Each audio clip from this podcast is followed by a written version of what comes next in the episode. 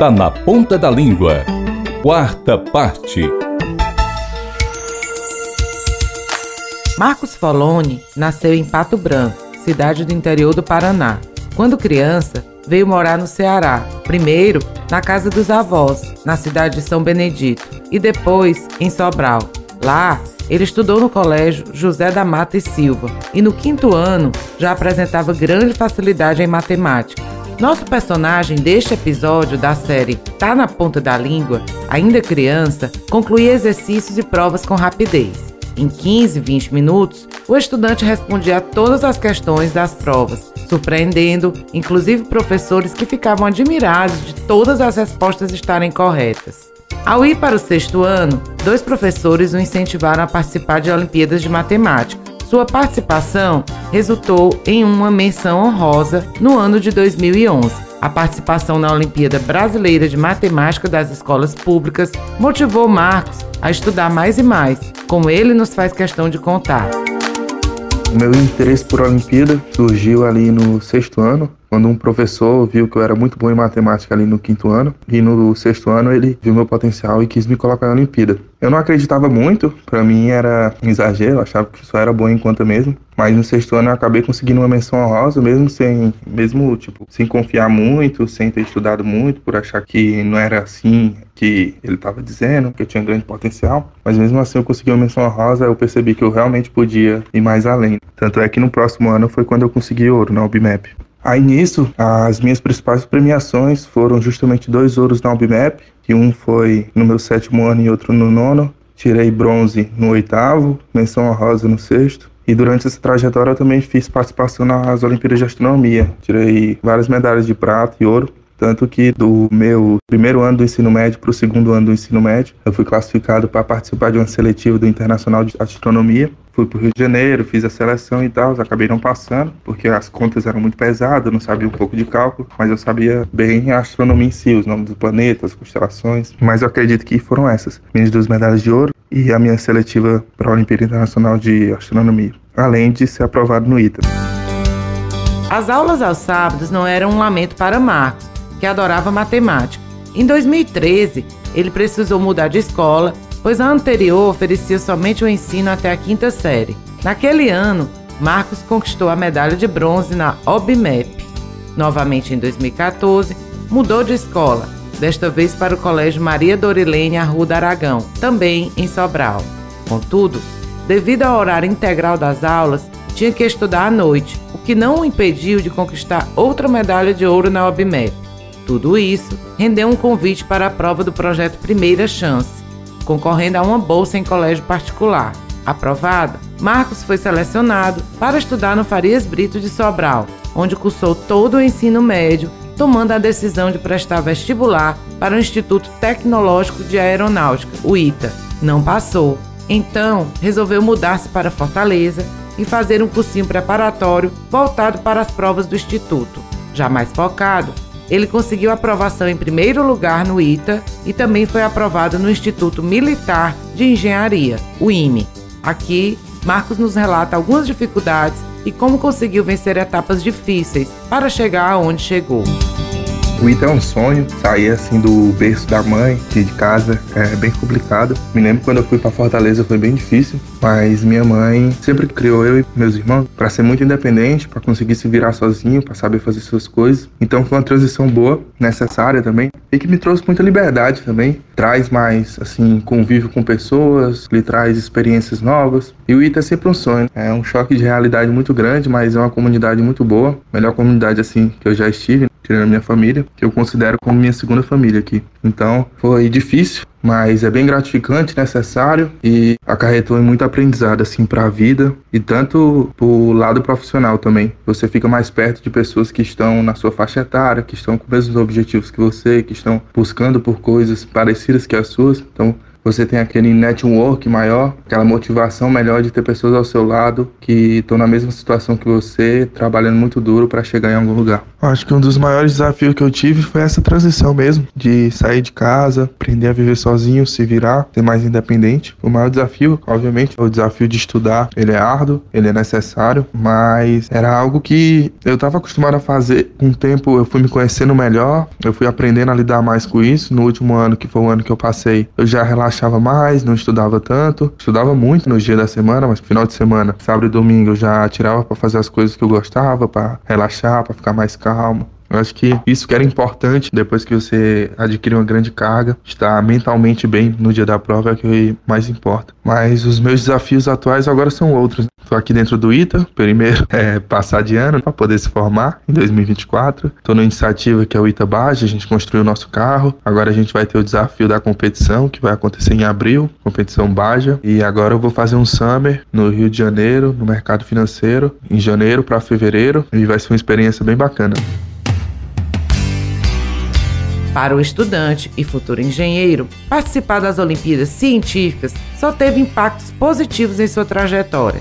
Ele nos conta como esse tipo de experiência rendeu bons frutos e abriu diversas portas para o seu sucesso ter entrado assim na vida de Olimpíada Científica com certeza impactou de forma muito positiva a minha vida. Abriu portas que eu achei que nunca iam ser abertas, como eu já tinha dito antes. Eu não acreditava, achava que isso era coisa de outro mundo, mas não, eu consegui medalha de ouro. No nono ano eu fiquei em 13 terceiro do Brasil, se eu não me recordo da memória, posso estar errado também. Agora já faz muito tempo. Eu consegui a bolsa pelo projeto Primeira Chance para estudar de graça no Farias Brito. Foi lá que eu aprendi, que eu conheci o ITA. Eu vi que o ITA era uma grande faculdade de engenharia, eu sempre quis engenharia. Então eu falei, pô, mano, se eu achava que eu não conseguia a Olimpíada e eu fui bem, por que não tentar o ITA? É um desafio grande, é, mas se eu acreditar, eu vou conseguir. E eu fiquei estudando no ITA no Fares Brito Sobral, mesmo não tendo aula focada pro ITA, porque eu já sabia que era isso que eu queria. Fiquei estudando lá sim. No meu terceiro ano, consegui passar para a segunda fase, tanto do ITA quanto do IME. Aí eu fui chamado para fazer cursinho em Fortaleza. Fiz dois anos de cursinho e fui aprovado em primeiro lugar na categoria ativa. Então, se não fosse as Olimpíadas, eu não teria criado mais confiança no meu potencial, não teria conhecido o projeto Primeira Chance, não teria ido para o Fares Brito, consequentemente não estaria aqui no ITA hoje em dia.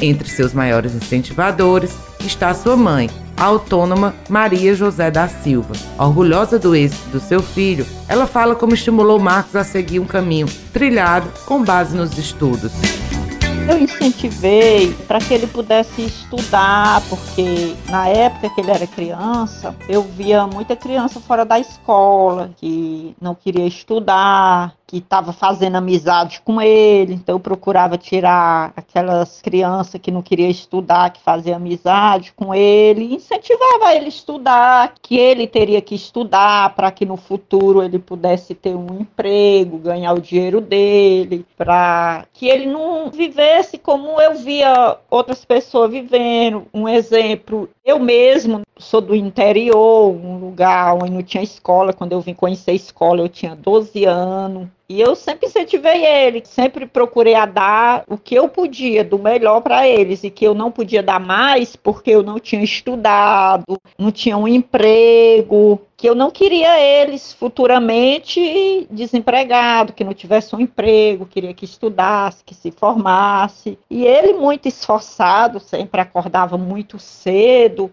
Muitas vezes, quando eu procurava ele para dar merenda, eu olhava assim pela janela, ele já ia atravessando a rua, já estava indo para a escola sozinho, com 8, 10 anos. Eu lembro que era de manhã cedo que ele estudava, a cidade onde eu moro é São Benedito, é, é frio. E aí ele todo encolhidinho com a mochilinha dele no frio, já estava indo para a escola. É muito esforçado, Marcos. E depois a minha cidade não foi tendo recurso para que ele estudasse. Eu vim embora para Sobral, a 120 e poucos quilômetros da minha cidade, para Sobral, para que ele pudesse estudar. E fui incentivando, queria que o futuro deles fosse melhor que o meu. O meu maior incentivo com o Marcos foi sempre botar na cabecinha dele que ele não poderia perder um dia de aula que ele estaria perdendo muito, que não era bom para ele repetir de ano e que ele sempre procurasse ser o melhor, fazer o melhor dele. Esse era o meu maior incentivo que eu sempre ensinei para ele.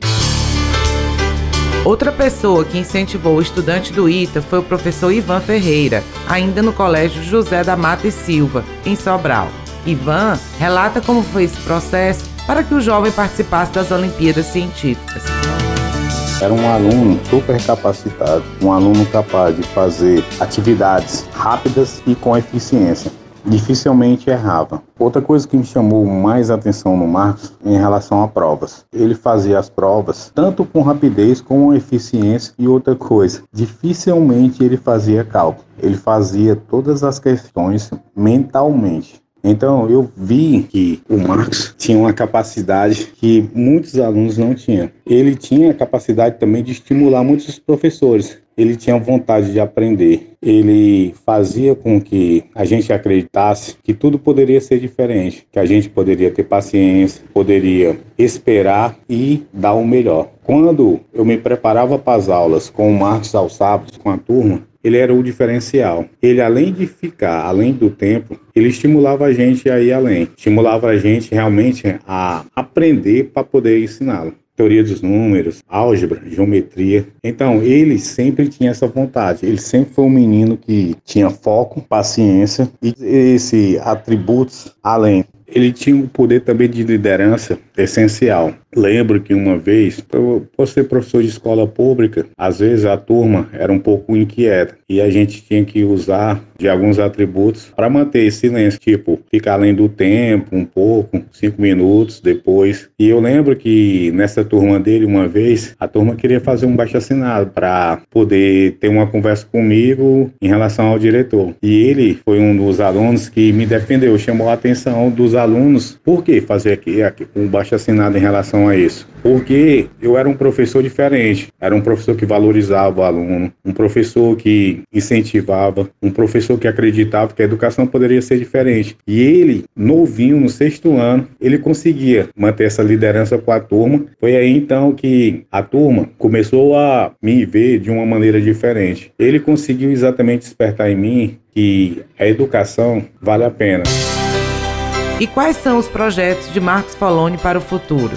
O que o jovem almeja quando concluir o curso do ITA? Ele ainda está descobrindo o que quer para a sua vida.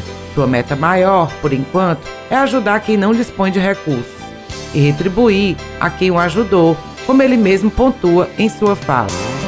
Eu entrei no ITA querendo engenharia, com certeza, trabalhar com engenharia, sempre gostei, era, era o meu sonho desde pequeno. Mas quando eu cheguei aqui, eu vi que tinha várias outras áreas muito gratificantes, assim, que eu gostava também, só que eu não via como área de trabalho, como mercado financeiro, consultoria, empreender, ter o seu próprio negócio, no caso. Então, eu ainda estou meio aberto a essas possibilidades, estou fazendo estágios para tentar me decidir, para ganhar experiência em várias áreas e acabar me decidindo assim para o futuro. Mas assim, minha meta é me formar no ITA, ter uma boa estabilidade poder ajudar minha família, principalmente ajudar pessoas que, assim como eu, não tinham muitas condições, e agradecer a todo mundo que me ajudou né, na minha época.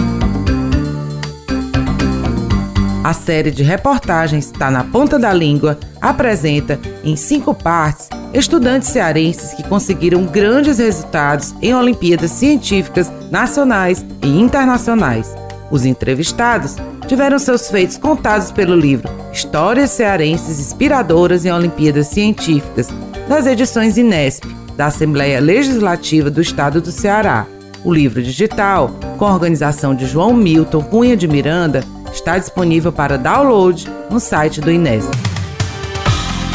A série está na ponta da língua, tem produção e narração de Eveline Urano, edição de texto de Rafael Luiz Azevedo, edição de áudio de Ronildo Lins e sonoplastia de Ronaldo César.